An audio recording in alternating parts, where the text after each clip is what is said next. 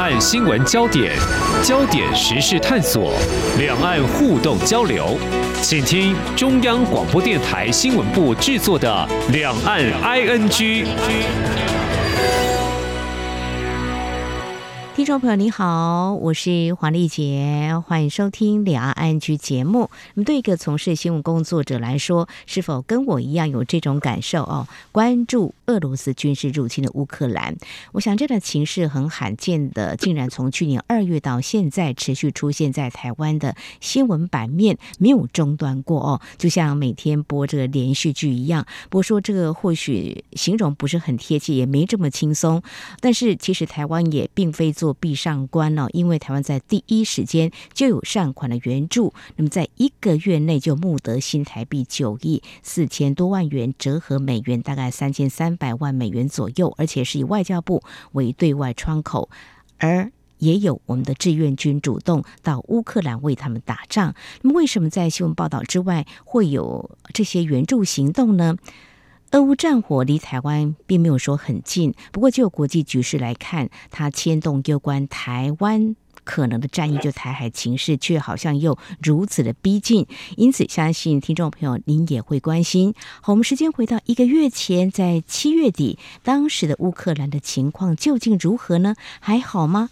云林科技大学财务金融系教授郑正炳当事人就在当地目睹战火下的乌克兰，今天特别邀请他来谈谈所看到的，也想想未来。非常欢迎郑教授，你好。呃，主持人好，大家好。嗯，教授专攻财经哦，在节目当中有不同的议题，请教老师解析。其实您也是关注人文社会面向思语言杂志总编辑。上一期节目三月初访谈之后，您说呃，未来这段期间要前往德国进行短期的研究，就是访问学人的一个机会了哦。那么，但一个月前您 分享你在乌克兰所见，我看了一下，不同于多数台湾媒体的一个报道角度。今天呢，非常谢谢难得您抽空来受访，也让我们的听众朋友关心跟了解乌克兰的现况哈。不过一刚。开始还是先请老师呃简单来谈一下，怎么会有前往乌克兰的念头？在台湾就有吗？呃，是的哈，因为我大概从香港被中国大陆回收之后哈，嗯，我就开始有机会在媒体分享我对经济还有全球局势的看法。当时我有一个简单的一个判断，就是这场俄乌战争会拖得蛮久的。那经过我持续的投入，包括这半年去慕尼黑大学，跟德国还有很多国际专家，包括好几个驻外的大使跟高阶的驻外人员交换了很多意见之后呢，嗯，我们大概都判断说有很高的几率，这个战争会持续一阵子，甚至会扩大。那从国际的媒体来看，哈，中国呃想要。用武力收回台湾，在未来的这个几率呢，应该是会越来越高。那虽然大家不太愿意谈这个话题，或者很担心这个事情会发生，呃，也就是说，我集中研究战争，嗯，然后我原来的首选就是在东欧靠近乌克兰的地方。后来去德国慕尼黑之后呢，我的一个研究目标就是要前往乌克兰，看看战争真实发生的情况是怎么样。好，这个就是我前往乌克兰的一个念头，跟我们未来台湾遇到的挑战是息息相关的。非常谢谢教授哦，您不只是为了个人的研究，其实你关注的是台海的安全，这是一个国家社会的大事。我想也是知识分子难得的一种胆识哦。那呃，乌克兰真的还蛮大的哈。呃，您这次。前往三个城市，虽然不是在乌东了哦，包括了利沃夫、基辅跟奥德萨哈，呃，有九天的一个探访哈。我回顾了一下，就是翻找一下在七月左右或之前的资料，在那个时候，大概从六月份开始，乌克兰就有大反攻。的一个机会，哎，对，那其实还是一个战火，我们想象，但是你到当地才会感受到我们遭遇到的一个情况。当时为什么会选择这三大城市呢？老师，我当初去的时候，我只有一个念头要去，而且我三月的时候就曾经试的有进去，然后又被驱逐出境。啊，这个细节因为时间有限，我们就不说。然后我七月就决定要再去，几乎所有人都反对哈，不仅我的家人、我的朋友、我在德国的同事、路边碰到的很多人都反对，因为大家觉得危险。所以我当初一开始的时候，我就只设定了利沃夫一个地方，嗯，但是我发觉我都找不到任何的澳元，包括各个使馆，还有很多朋友，几乎都没有乌克兰的联系。后来我唯一得到协助的是，我写信给两位乌克兰大学的校长，其中基辅大学的校长愿意协助我，这是我去乌克兰唯一一个愿意协助我的人。所以我就选定了第二个目标，就是我去利沃夫，然后再去基辅。那后面的行程我完全没有办法预估，因为就像主持人刚刚讲的，六月大反攻之后，嗯，其实普丁是非常的紧张，所以普丁就加大力度对主要城市的轰炸。哈，我是七月二十号进去的，基辅就受到疯狂的攻击，哈，其中有七十枚的超音速飞弹、巡弋飞弹跟无人机，哈，然后我去之前的十天。最安全的西边大城利沃夫就遭受到七枚的这个巡弋飞弹的攻击，从照片里看来，有几十栋的这个房屋都损毁。嗯，然后我在去的前后，我是二十六号到达奥德萨，连续一周，因为克里米亚大桥被轰，影响到俄罗斯，所以俄罗斯决定攻击乌克兰在黑海最大的出口港奥德赛。所以虽然看起来主持人说好像。我不是去战区哈，但实际上就是说，我去的前一个月呢，那个战事是升高的，嗯，我自己也挺敢冒险的。最后我就在利沃夫待了两天，基辅待了四天，然后在基辅所有的人，包括乌克兰的基辅人，也全部反对我去奥德萨，但是我后来还是坚持去。嗯嗯，我中间的第二天，我特别跑到距离这个战区哈就。赫尔松是南部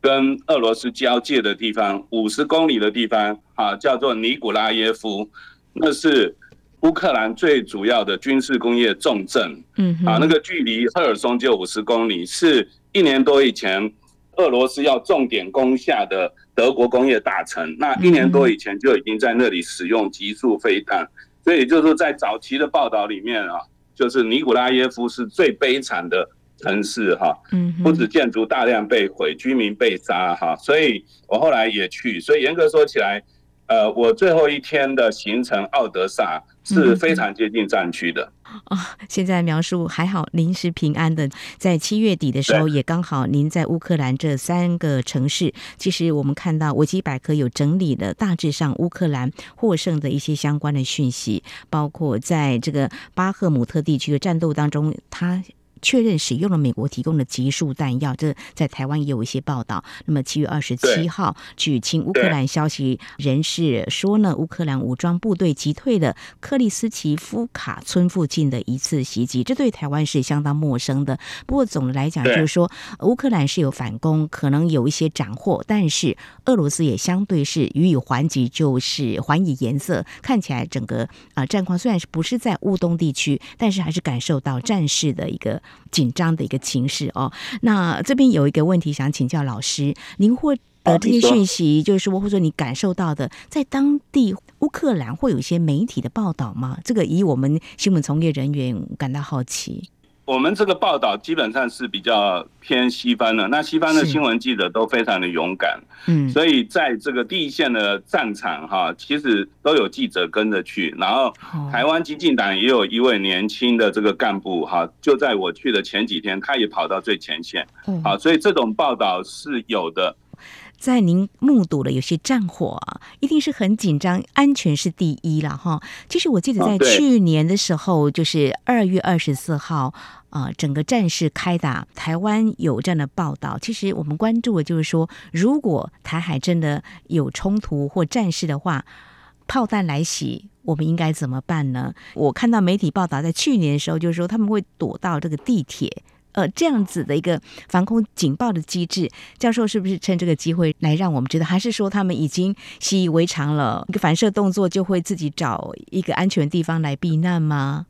哦，好，我先说一下我说服自己进去的一个主要的原因，我从这个网络上就知道乌克兰有非常好的这个空袭防御系统哈，呃，还有就是所谓的这个避难所防空洞哈。首先呢，就是说我在三个地方都碰到多次的空袭警报哈。那其中我在利沃夫的第一个晚上我就遇到空袭警报，但是那个时间持续的不长，大概二十分钟就结束。那我最长的一次呢，也是最惊险的一次，是在基辅哈。第二个晚上，我大概一点左右入睡，一点五十七分警报响，嗯，然后警报响的时候，因为我住的是很廉价的旅馆，它并没有地下室，所以我必须哈用奔跑的三分钟才会到这个地下道的。避难所哈，那当时我非常的紧张，然后我在冲出去的时候摔倒了哈，所以我的右边手都还受伤。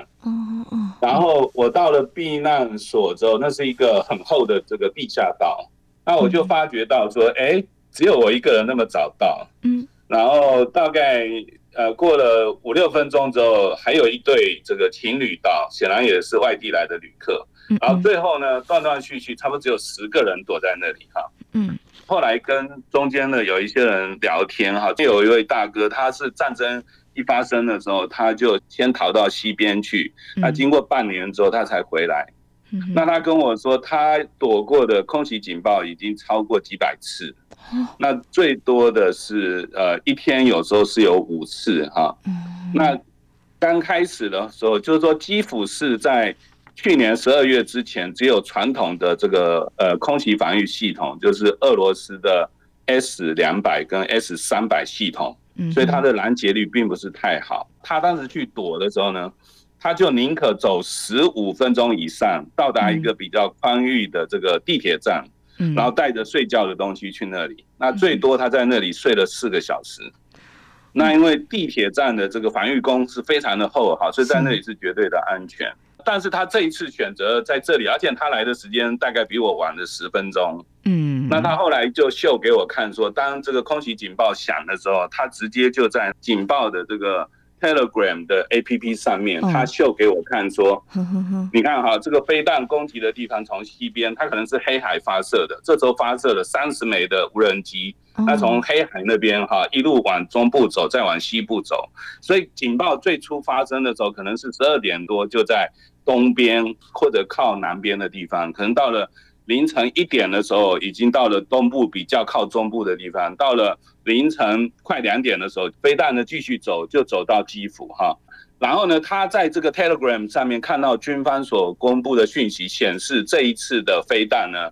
基本上并不是超音速飞弹，也不是巡弋飞弹啊，是以无人机还有一些传统的炮弹为主，而且时间上也足够的反应，所以它十几分钟才到，然后他也选择就近这个比较薄的这个地下道，而不是走十几分钟到这个地铁站。我讲的意思就是说，你可以看到哈，基辅大概有上万个这个避难所跟防空洞，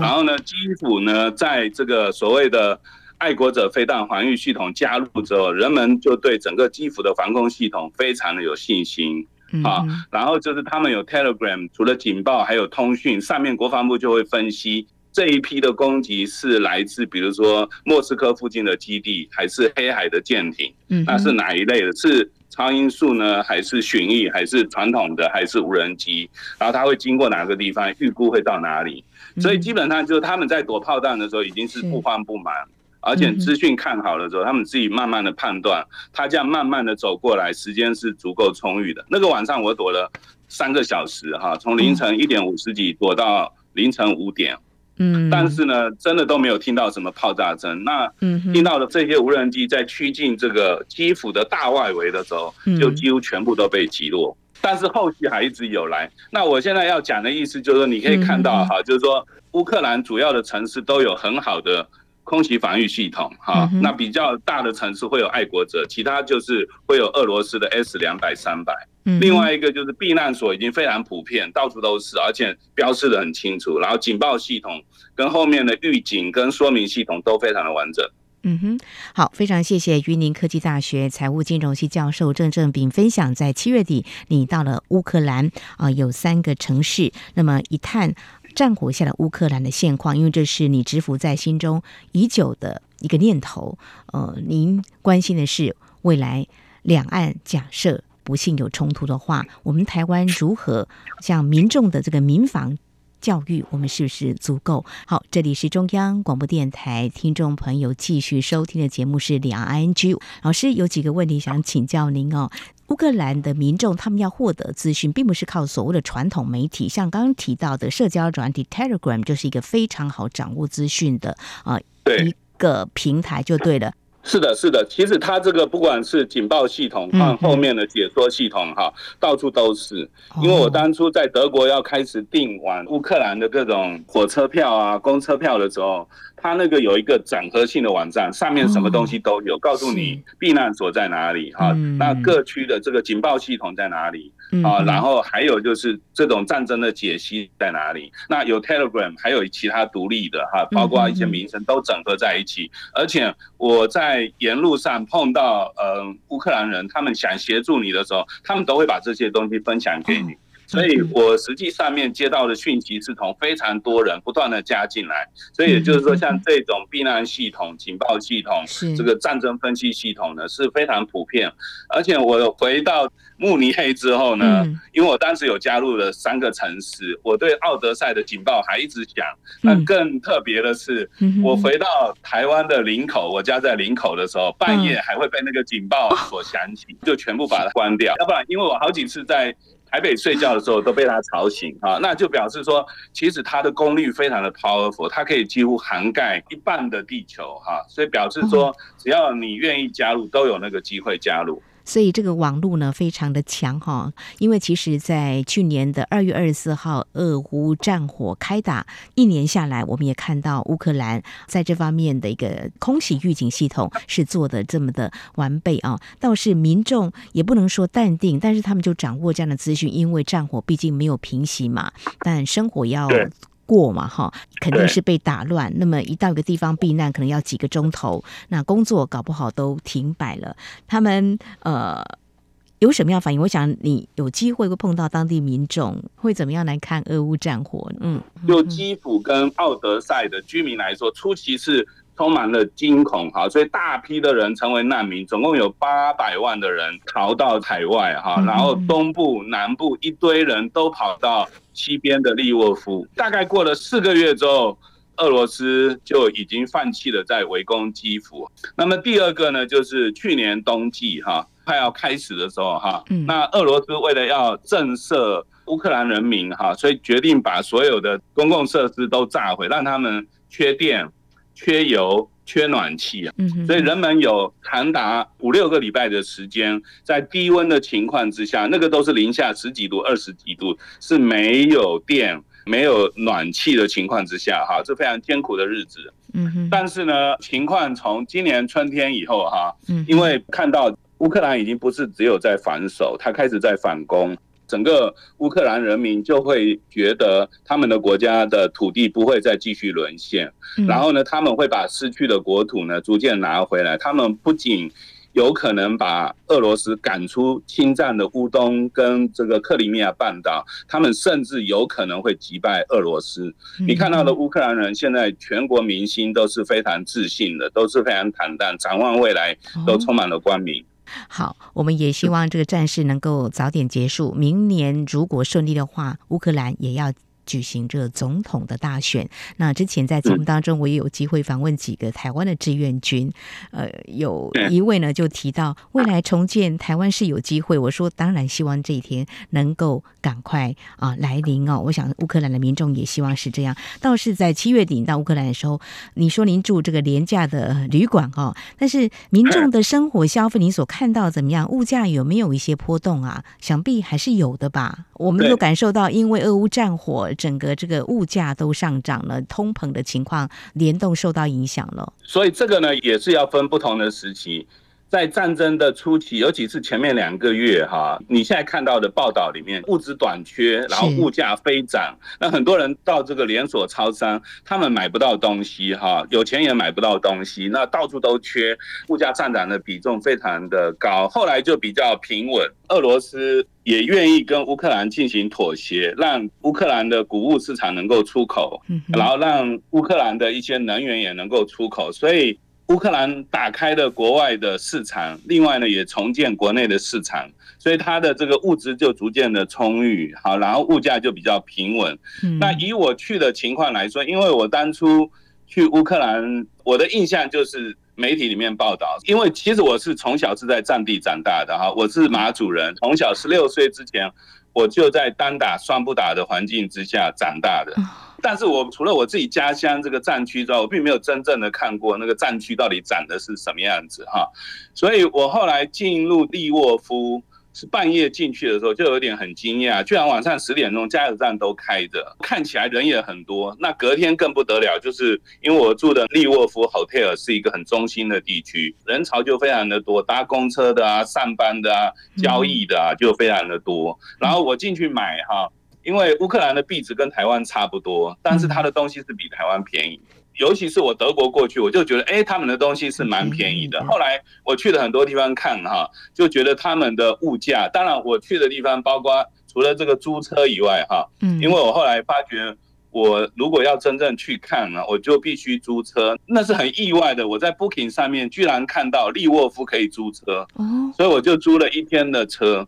那以我在欧洲长途旅行的经验，那个租车的价格是比正常来的贵。嗯哼，好，而且是不能买保险，在利沃夫不能买保险，但是其他的都比较便宜，包括旅馆比较便宜。那你出去吃东西，包括他们的食物、饮料都没有特别贵。那我这几天事后 check 了这个有关于物价的资讯，哈，就是说一直到最近。他们有一些就是最基本的民生用品，物价基本上已经恢复到有点常态，就是说通货膨胀绝对是十趴以下。但是有一些比较稀有的东西，他们的那个物价较战前还是有上涨到十趴。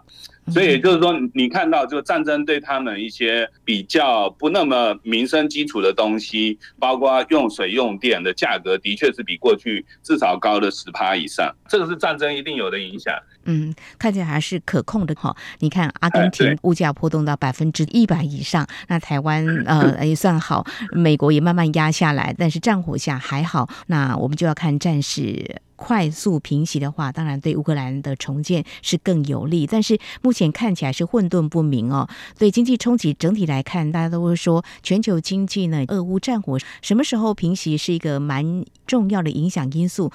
对经济冲击有哪些面向会值得关注呢？是谷物嘛？他们的农产品的输出会比较影响到其他国家，还是您会怎么样来观察？这里有两个视角哈，嗯、一个是所谓全球的视角。嗯，去德国之前非常明显，就是不包括黄小玉啊、黄豆啊、呃小麦啊、玉米啊，哈，这个因为不管是俄罗斯或者乌克兰都是全球前几名的供应，所以你看到全球这些东西价格都在。飞涨啊，那包括能源啊，包括天然气或石油或者稀有金属，那这个全球的冲击很大。那现在当然趋于平稳了，但是因为俄罗斯现在一直在吃败仗啊，比如说克里米亚大桥被炸，那普丁就会反击。普丁反击的时候就轰炸奥德萨，轰炸奥德萨之后会使得这个乌克兰的谷物跟它的能源的出口就遇阻，所以在这种情况下，价格又在波动哈，所以。我们应该讲说，只要俄乌战争持续在进行，全球的物价就不可能完全平稳，每隔一阵子就会有一段波动。那要看这个交战双方到底是怎么样来攻击对方。那我觉得从台湾的角度来看，哈，我们来看乌克兰本身国内的情况。我刚有大概说过，哈，他们的物价跟物资的确是因为短缺而上涨。嗯，但是另外也有很特别的，就是说，哈，就是因为。大概在半年以后，哈，就是说最危险的半年过去了，乌克兰开始反攻，要把俄罗斯的军队逐出之后，你就发觉乌克兰人民从海外回流回来的比例开始增加，目前为止已经回来了两百万。那另外一个，你就看到说哈，东部的和南边的战区，当然很多有钱人他就会往其他还很繁荣的城市，包括利沃夫跟基辅哈去移动。所以所有的数据显示，像利沃夫或基辅哈，他们的人口已经恢复到战前的水准。那有一部分海外的回来，也有一部分其他的有钱人跑到这边。嗯，那所以我去那边就会感受到很奇怪，怎么还会塞车？然后周末的时候，我去了这个他们的自由广场哈，还有去到他们那个涅伯河旁边的一些景点，居然人满为患。哦，然后租车要去跟人家 make appointment 的时候，我租车或者叫 Uber 哈，我很担心我会迟到，因为路上一直都在塞车。所以这里面显示说哈，至少基辅跟利沃夫来说，他们的人口跟经济活动都已经快要逼近这个战前的水准。那还有两个指标是很清楚，就是说，因为奥德赛它虽然是黑海的。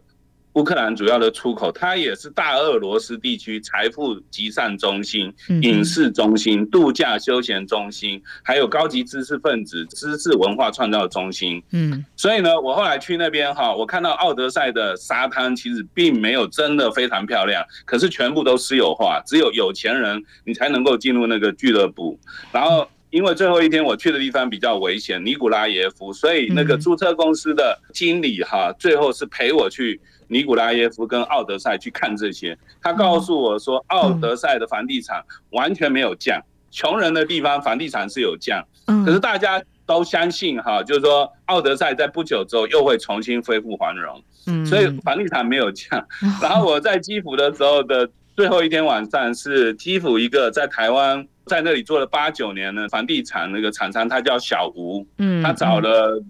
台湾朋友跟两个乌克兰朋友，我们五个人在那边吃吃喝喝，好，然后他跟我说，他这几年投资房地产，到今年他反而获利十六趴，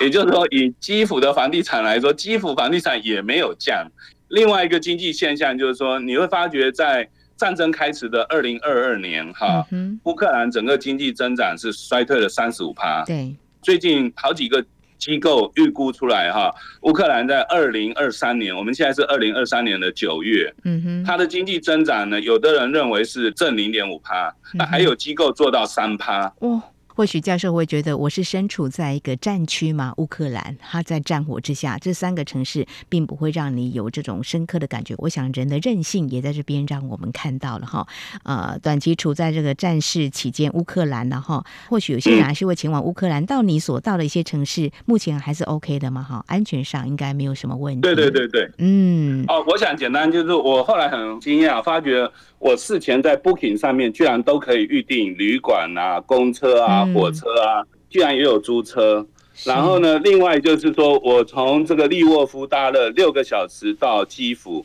然后再从基辅搭了五个小时的巴士到达奥德赛。我看到他们的公共运输都很健全，我很少看到这个大面积的毁坏。那我现在的一个建议就是说，其实我觉得。我们台湾应该要努力跟乌克兰学习，因为乌克兰现在已经不是一个失败的例子。虽然战争还没有结束，可大家都知道它已经反转，逐渐往胜利的逼近啊。然后它的飞弹系统、防御系统、警报系统、物资解决、民生用品的系统哈，这些东西都是台湾可以学习的。另外一个就乌克兰在开战之初只有十二万的兵。那现在他已经增加到呃一点二 million 一百万又二十万的军队哈，然后他们用了非常多的战术哈，所以我现在是觉得说，其实不管是研究者、志工团体或者医疗团体，那最重要的是我们的这个国安部门、外交部门跟军事部门应该更努力的去。乌克兰学习，因为我后来透过基辅大学的校长也接触到军方的人士，其实他们跟我们没有正式的邦交，但是他们现在对我们非常的友善，他对我们的高科技还有医疗方面可以提供他们的协助，他们也很需要。然后另外就是说，他们也很乐于跟我们合作，因为大家都知道。未来我们有一些这个共同的敌人，都是这些专制的政权。所以我觉得就是说，乌克兰除非你到一线的战区，那在其他地方它并不可怕，而且它很多东西都很顺畅。不管我们的学界哈，我们的国防、外交、军事都可以从他那边学到非常多宝贵的经验啊。所以我觉得台湾必须有系统的加大跟乌克兰的合作，以及如何系统性的。去学习他们如何在短时间之内反败为胜，哈，以小及大的各种能力。嗯哼，好，非常谢谢教授您中肯的建议哈。我想您提到了，就是两岸如果真的发生了冲突，我想我们台湾必须要面对所谓不对称的作战。那乌克兰跟俄罗斯的这个战火也给我们很好的一个启示，我们是备战不求战，我们希望是和平的哦。啊，在这样的前提之下，我们来看这个俄乌战火，我想不曾失去就不知道没有战火的。可贵。非常感谢云林科技大学财务金融系教授郑正炳分享你七月底的乌克兰之行带给我们的一些提醒，也谢谢你的建议，非常谢谢郑教授，谢谢你，谢谢主持人，谢谢大家。好，以上就是今天两岸 ING 节目，非常感谢听众朋友您的收听，黄丽杰祝福您，我们下次同时间空中再会。